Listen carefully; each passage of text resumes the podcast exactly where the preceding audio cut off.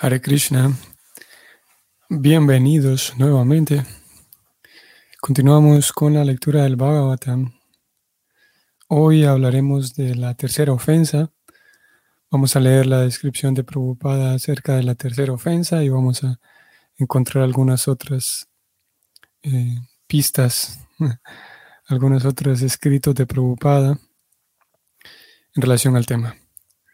Y vamos a partir siempre desde la, descripción que Prabhupada presentó en este verso 2.1.11 del Bhagavatam, que fue el lugar donde encontramos el tema de la disofensa. Vamos a leer siempre el sánscrito y la traducción de este verso, como de costumbre. Om Namo Bhagavate Vasudevaya. Om Namo Bhagavate Vasudevaya. Om Namo Bhagavate Vasudevaya.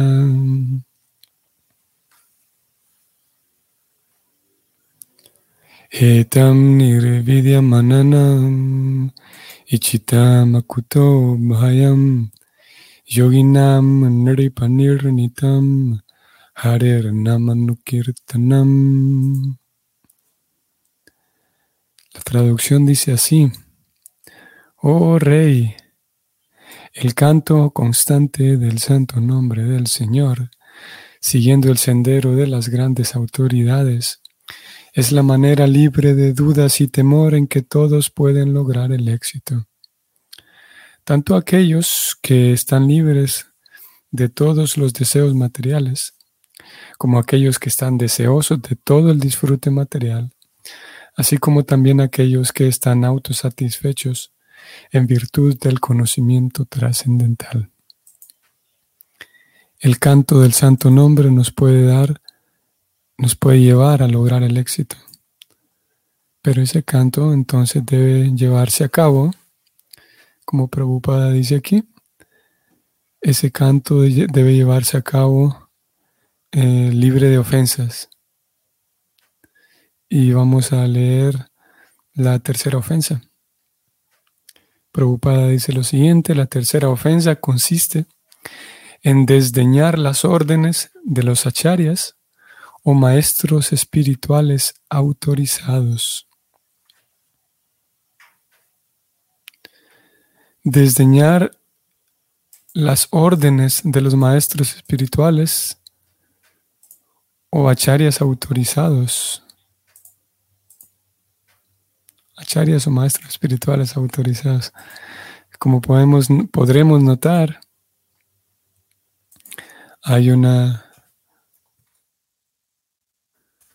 Esta tercera ofensa, y como lo dijimos al, inicio de estas lecturas de las ofensas, vemos que continúa la, la misma tesitura hasta esta tercera ofensa, de cómo entonces un estudiante puede menospreciar. En la primera vimos que el estudiante puede menospreciar a alguien que, que se dedica a distribuir la gloria del Señor, a predicar la gloria del Señor. En la segunda vimos que el estudiante menosprecia el poder mismo de Dios, menosprecia la capacidad que tiene el, el santo nombre. Y ahora vemos que el estudiante entonces menosprecia la, no la opinión, sino más bien la instrucción. Aquí preocupada dice las órdenes del maestro espiritual.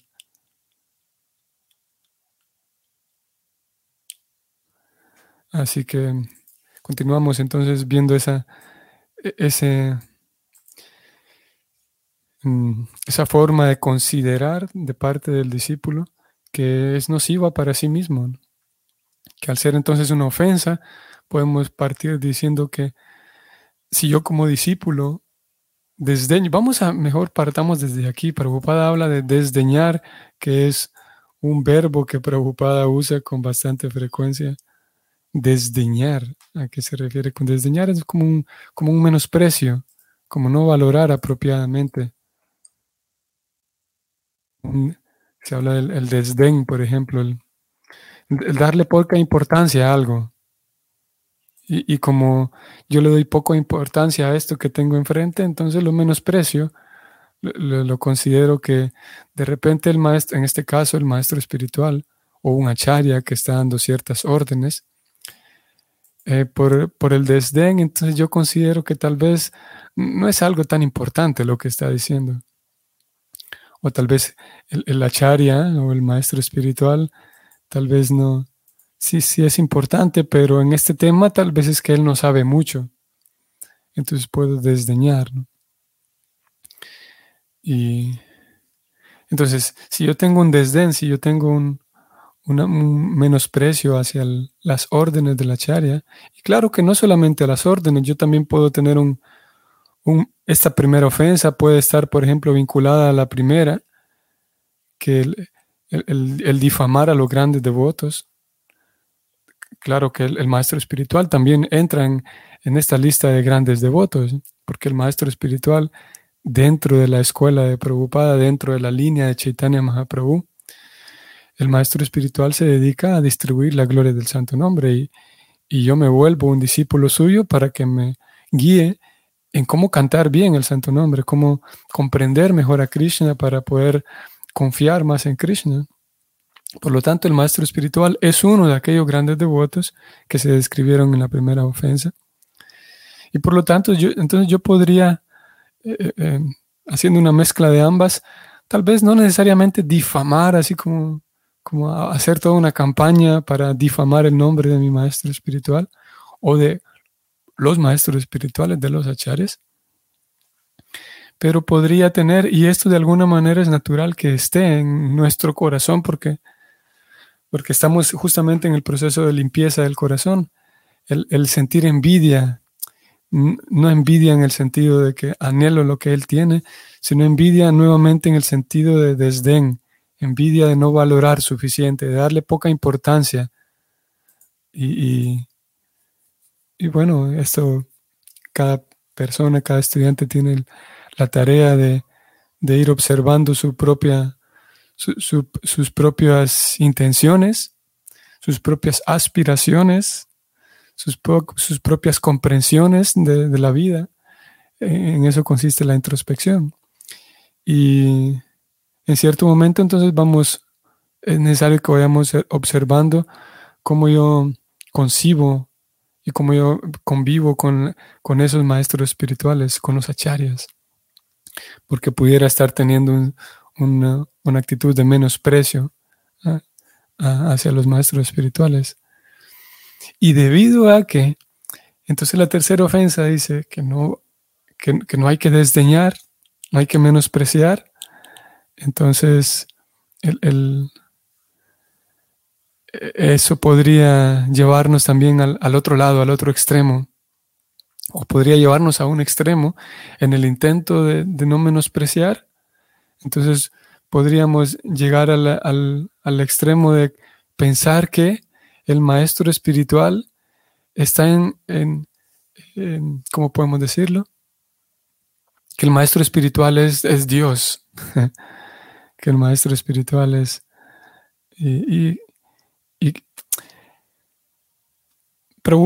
vamos a ver, preocupada, él pedía de sus discípulos que él estudien los libros, lean los libros, traten de leerlos detenidamente. Ustedes recordarán, leímos y lo sabemos de preocupada en la introducción de la guita diciendo que estos libros deben leerse cuidadosamente porque una lectura descuidada puede llevarlo a uno a, llegar a conclusiones no muy favorables para uno mismo. Entonces él pedía que sus estudiantes lean los libros no solamente como una cuestión de lectura, sino más bien con, el deseo de comprender lo que ahí se escribe.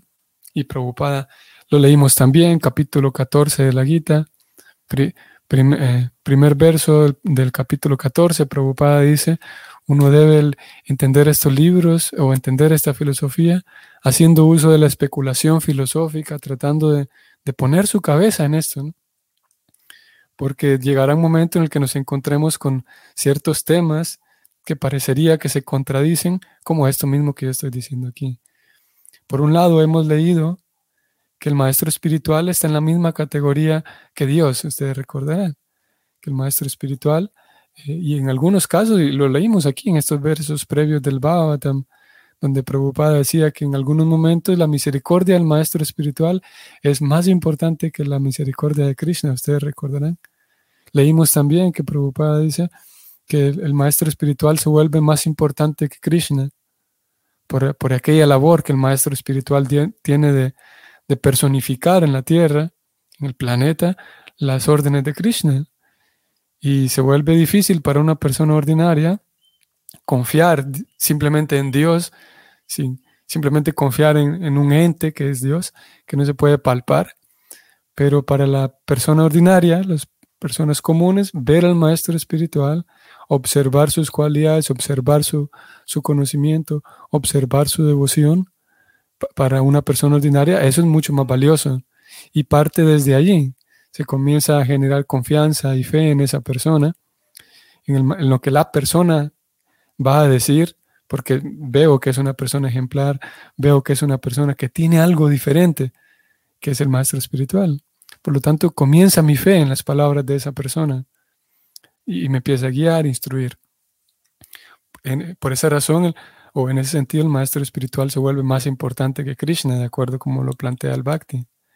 Pero, pero hay, aquí hay un pero, y es que el, maestro espiritual, en, el, en aquel momento en el que el maestro espiritual descubre, digamos, que el discípulo ya no le interesa a Krishna, a mí me interesa solamente el maestro espiritual. Y se vuelve, se puede volver como uno pudiera volverlo como como si fuera una estrella de, televisión, que yo quiero tener su, fotografía firmada por él, su póster y, muchas otras cosas, tal como si fuera una, una estrella de televisión, pero no le presto atención a lo que él dice, no estoy guiando mi vida, digo, puede darse el caso, pues, que, yo pierda en sí la, intención y el deseo de, de la autorrealización, pierda el deseo de, de, conocer más de Krishna y entregarme a Krishna y simplemente me vuelva un fan de mi maestro espiritual, porque como las escrituras dicen que no hay que desdeñarlo, no hay que menospreciarlo, entonces puedo, podemos decir que este sería un otro, el extremo opuesto. Por un lado, alguien que, que se considera que el maestro espiritual no dice nada inteligente, y por otro lado, el otro extremo es que alguien que deja de lado a Krishna y simplemente se vuelve así un, fan del maestro espiritual. Y en el intermedio encontramos, como siempre ocurre, con, los equilibrios y con el intermedio de las cosas, ahí encontramos eh, al discípulo que eh, observa al maestro espiritual sabiendo que esta persona es eh, autorizada, como Prabhupada escribe aquí, sabiendo que esta persona es una una gran alma porque ha entregado su vida a Dios. Por eso es una gran alma. En el momento en el que la persona entrega su vida a Dios y se vuelve eh, portador de la misericordia de Dios, por eso es una gran alma. Y, como preocupada y, eh, y recomendaba que el maestro espiritual siempre, todo lo que yo le ofrezca al maestro espiritual, automáticamente el maestro espiritual lo ofrece a Krishna lo, ofrenda, porque él, su propia vida es una ofrenda a Krishna. Por lo tanto, eh, merece todo el, todo el respeto y toda la adoración por su completa entrega a Krishna. Y Prabhupada indicaba eso, que, veamos al maestro espiritual junto con Krishna, porque Krishna está allí con él y él está ofrendándose todo el tiempo a Krishna. Y lo mismo que tratemos de ver a Krishna a través del maestro espiritual, como dos personas que están ahí, de las cuales mi vida siempre depende. Em, em, ahora, hay un... Ustedes recordarán que si la preocupada, aquí, aquí preocupada habla de diseñar las órdenes del maestro espiritual. Y diseñar las órdenes, diseñar la, guía que pueda recibir del maestro espiritual.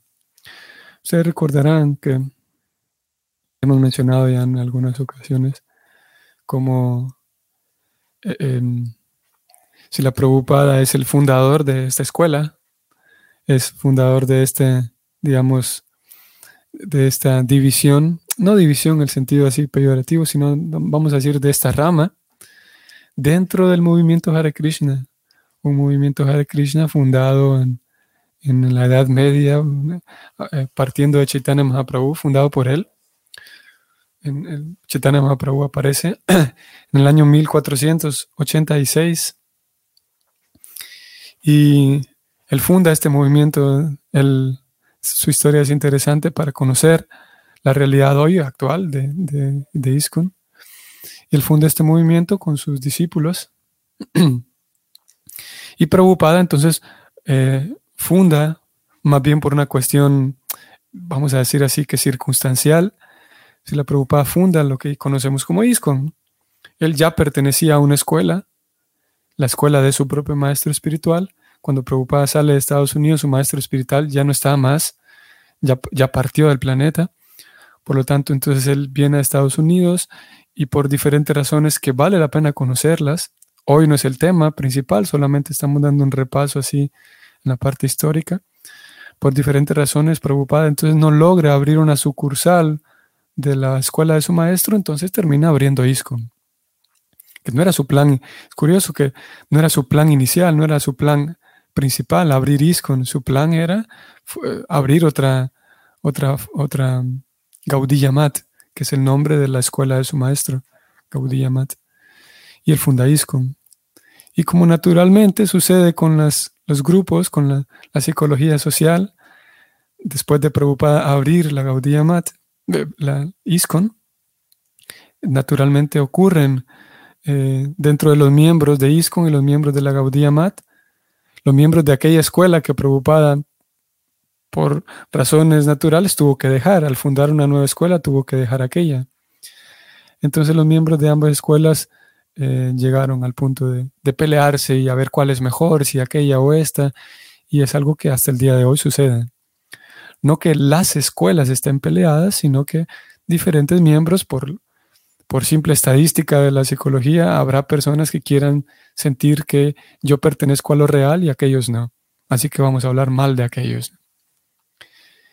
Entonces Prabhupada funda ese ISKCON y Prabhupada es el maestro espiritual fundador de ISKCON.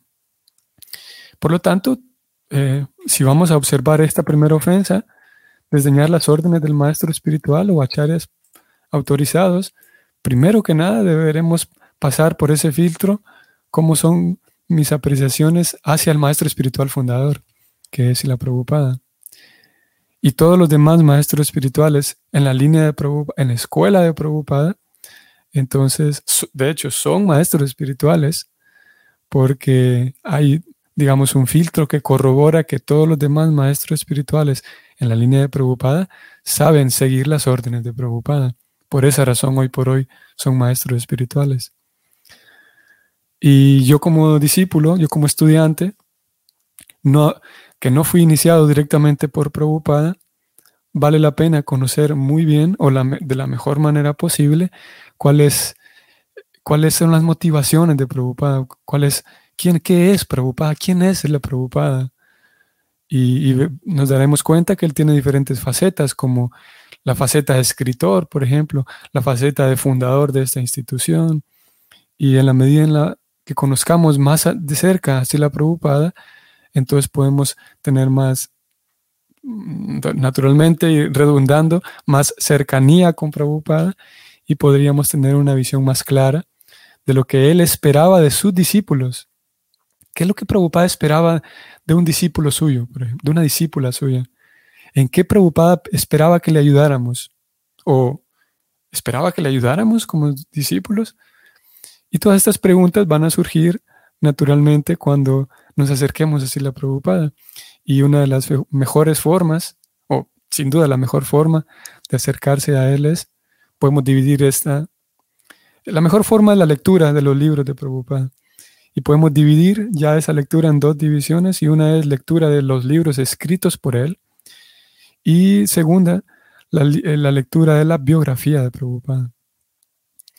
Y ambos son vitales porque en la biografía uno puede verlo a él haciendo los esfuerzos para fundar este movimiento.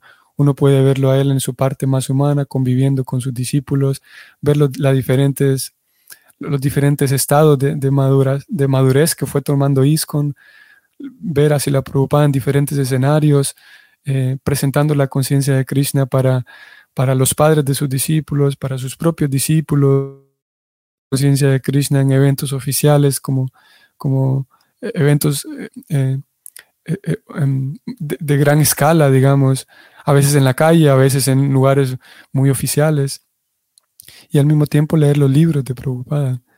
Y eso nos va dando una cercanía para entonces comprender mejor las órdenes de Prabhupada. ¿Cuál debe ser nuestra actitud con los maestros que se han separado de ISKCON? ¿Podemos escucharles y leer sus libros?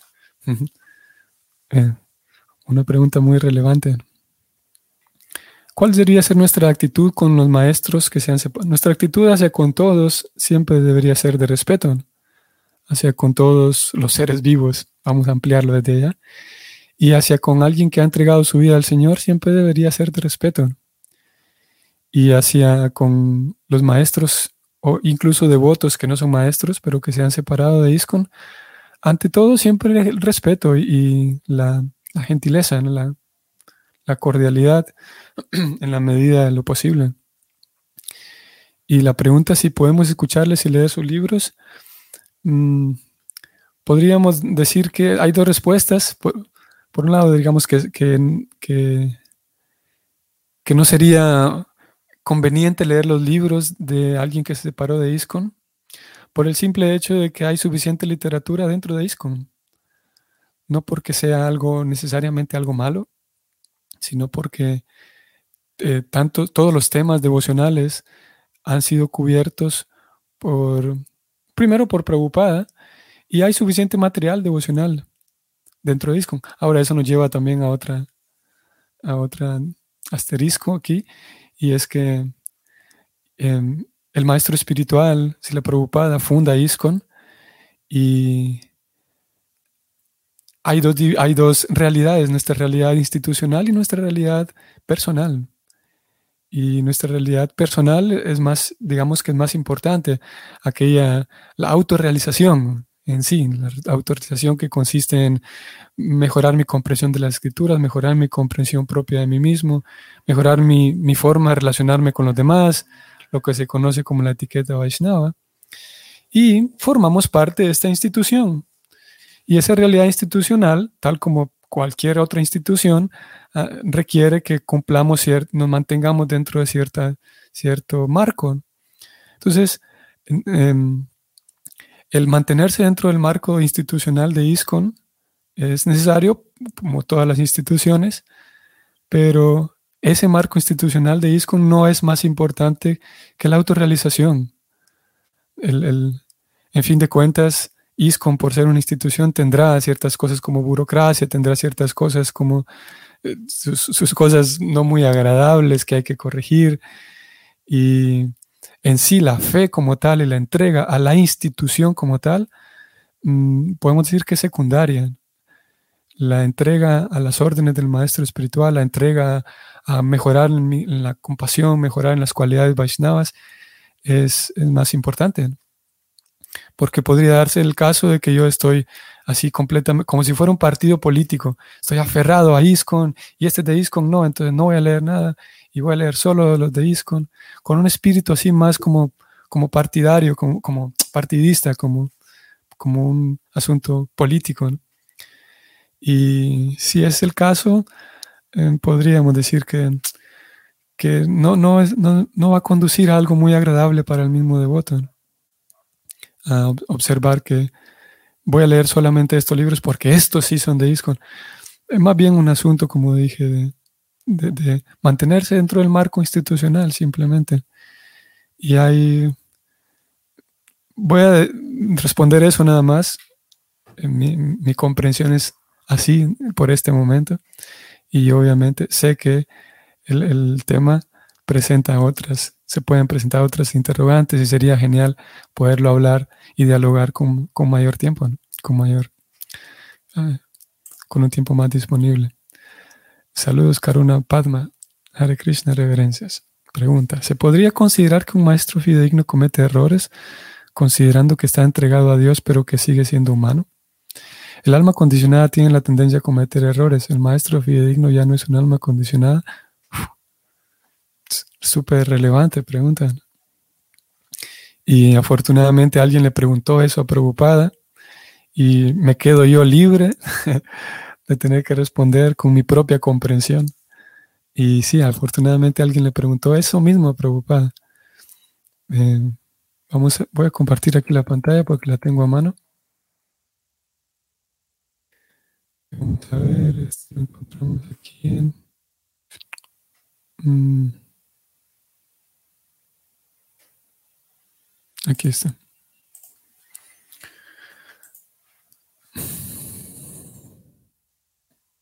es una caminata matutina, preocupada está con algunos discípulos ahí caminando.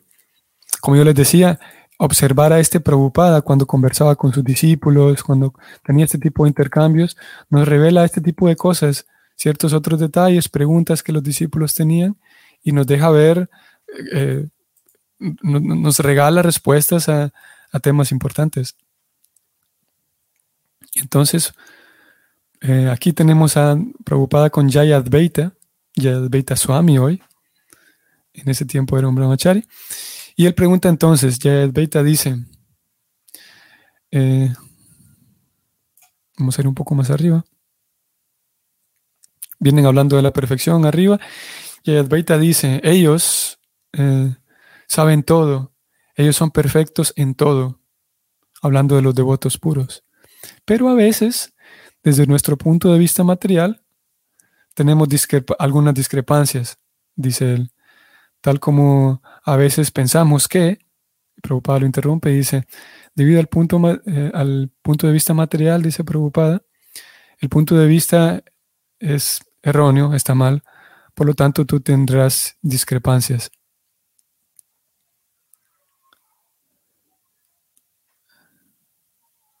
Sí, dice Yadvaita, sí, entonces pues tenemos que, tenemos que tener una idea clara. Y Advaita dice aquí, presenta su pregunta. a veces, por ejemplo, vemos que el acharya olvida algo, se le olvidan algunas cosas, o puede ser que no sepa de algo. Y desde nuestro punto de vista, si alguien olvida una cosa, esto significa imperfección. Y Prabhupada dice, no, no, no. Prabhupada lo interrumpe. Prabhupada le dice que no. Eso, eso no es, dice Prabhupada. Tú no estás entendiendo bien. El acharya no significa que es Dios, que es omnisciente. Él es un sirviente de Dios, pero sus ocupaciones están en predicar el bhakti. Su asunto es predicar el bhakti. Eso es un acharya. Ya Advaita pregunta o dice entonces, entonces esa es su perfección. Y Prabhupada dice, sí, esa es la perfección, Hare Krishna. Y Advaita dice, así que hemos entendido mal este asunto de la perfección. Sí, dice preocupada. La perfección está allí. Cómo él está predicando el culto del Bhakti, eso es todo. Y bueno, continúan hablando aquí de algo más. Advaita, él en ese tiempo tenía el, servicio de, si no recuerdo mal, de transcribir los audios de Prabhupada y, pasarlos a escrito. Y ustedes sabrán, tal vez lo habrán notado, Prabhupada algunas veces cuando da sus charlas, él cita algún verso y cambia algunas palabras. Lo cambia no porque cometa el error de, que no se recuerda, sino porque hay muchos sinónimos. A veces sucede que hay sinónimos, entonces, preocupada, por ejemplo, a veces, por dar un ejemplo, a veces en vez de decir, em, a veces hay algún verso que dice, por ejemplo, Tat Kuruswa Madarpanam. Kuruswa se refiere a hijo de Kuru. Krishna dice Tat Kuruswa, tú hijo de Kuru. Entonces a veces Prabhupada dice, por ejemplo, Tat Kaunteya Madarpanam. Y Prabhupada le cambia, en vez de Kuruswa, hijo de Kuru, le pone Kaunteya, hijo de Kunti, por dar un ejemplo. Y cosas así, con otros sinónimos también. Prabhupada pone la tercera línea donde va la cuarta, porque Prabhupada tiene ya integrados estos versos en la cabeza y tiene tantos que sabe que no está cambiando el significado, pero está hablando del punto central. Y Yayadvaita observaba cosas así, que Prabhupada mezclaba algunos versos y cosas así. Eso le iba a preguntar lo que preguntó. ¿No era que la charya es perfecto entonces? Y Prabhupada dice que entendiste mal la perfección. es perfecto porque su vida la está entregando a Krishna. Su vida es una ofrenda a Krishna completa. Y es perfecto porque sigue las órdenes de Krishna de predicar el amor por Krishna por todos lados. Esa es su perfección. Pero él no es omnisciente, dice Prabhupada. No es que él sepa cada cosa. Si yo le pongo un libro enfrente, le digo qué dice en la página 421 de este libro, él lo va a saber. Y si él me dice que no sé, ah, entonces no es perfecto. Dice Prabhupada, entendiste mal la perfección. El maestro espiritual es perfecto. Y, y es perfecto por lo que ya dijimos, de acuerdo con Prabhupada. Es perfecto porque su vida está entregada a Krishna y porque debido a que su vida está entregada a Krishna y debido a que conoce la ciencia de Krishna, puede respondernos todo en relación a, la autorrealización, puede respondernos todo en relación y darnos una guía perfecta para encaminarnos a una vida perfecta. Y eso es su perfección. Y naturalmente, posible, como Prabhupada mismo indica, ustedes lo sabrán al, inicio del, del, del Srimad Bhagavatam. Él dice, vamos a ver si puedo localizar rápidamente ese verso. Prabhupada dice al inicio del Bhagavatam que yo espero, dice él, que las personas sinceras aprovechen este Bhagavatam, a pesar de que el inglés, él está escribiendo en inglés, el inglés no es mi, no es mi lengua materna, él dice. Pero, mm, mm, vamos a ver, mm, no recuerdo. No, lo voy a poder localizar rápido el verso. Eh, al principio el Baba tan preocupada pide eso, de que yo sé que cualquier persona inteligente va a tomar la esencia de este libro, dice él, a pesar de que pueden haber errores, él dice en, la, expresión en mi, idioma inglés, porque no es mi idioma materno, él dice.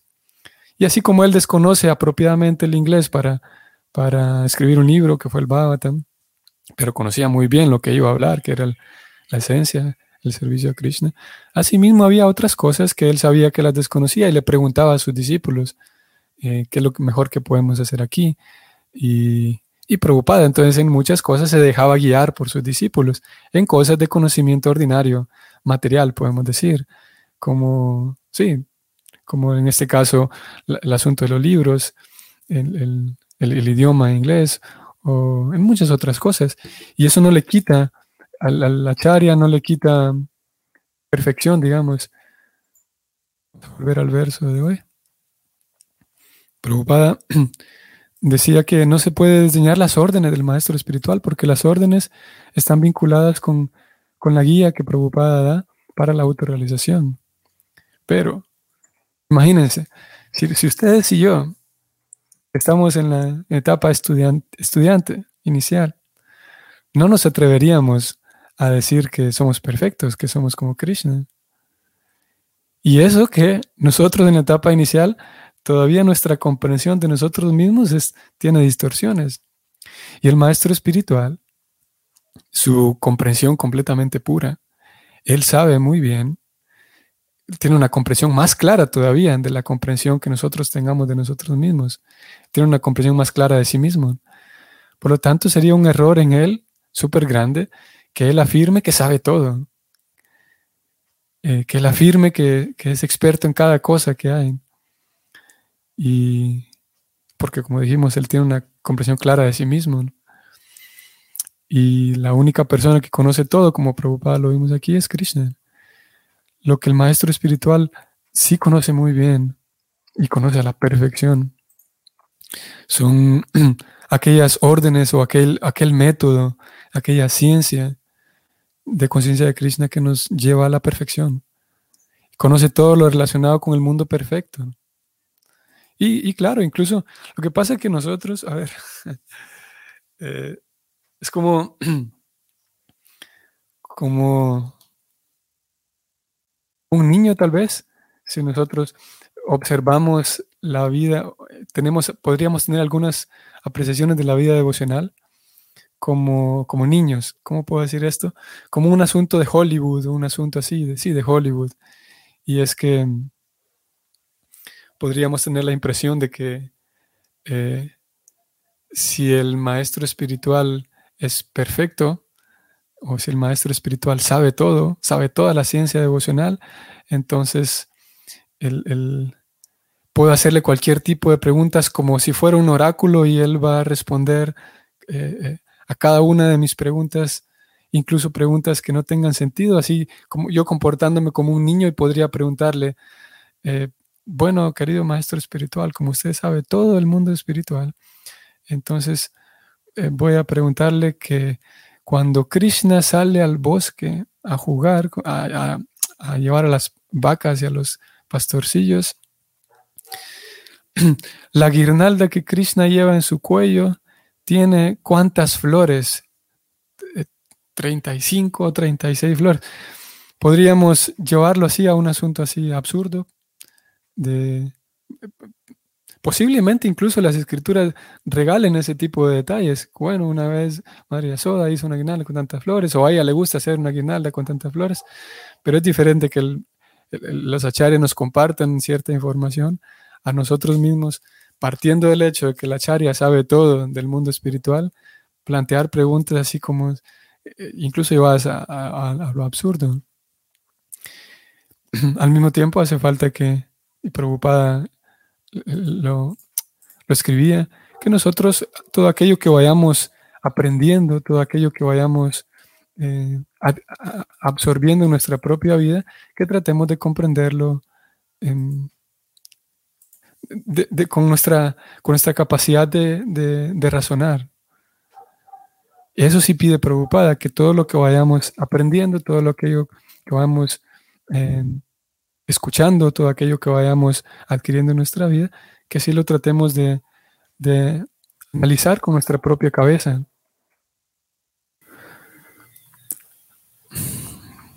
Hay ciertas, creo que con esto vamos a terminar, porque como dijimos, el tema es, el tema del maestro espiritual es eh, amplio y vital, vital y amplio.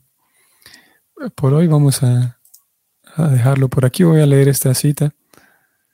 Prabhupada dice lo siguiente, hay ciertas, ciertas personas, ciertas clases de personas que simplemente se dedican a filosofar.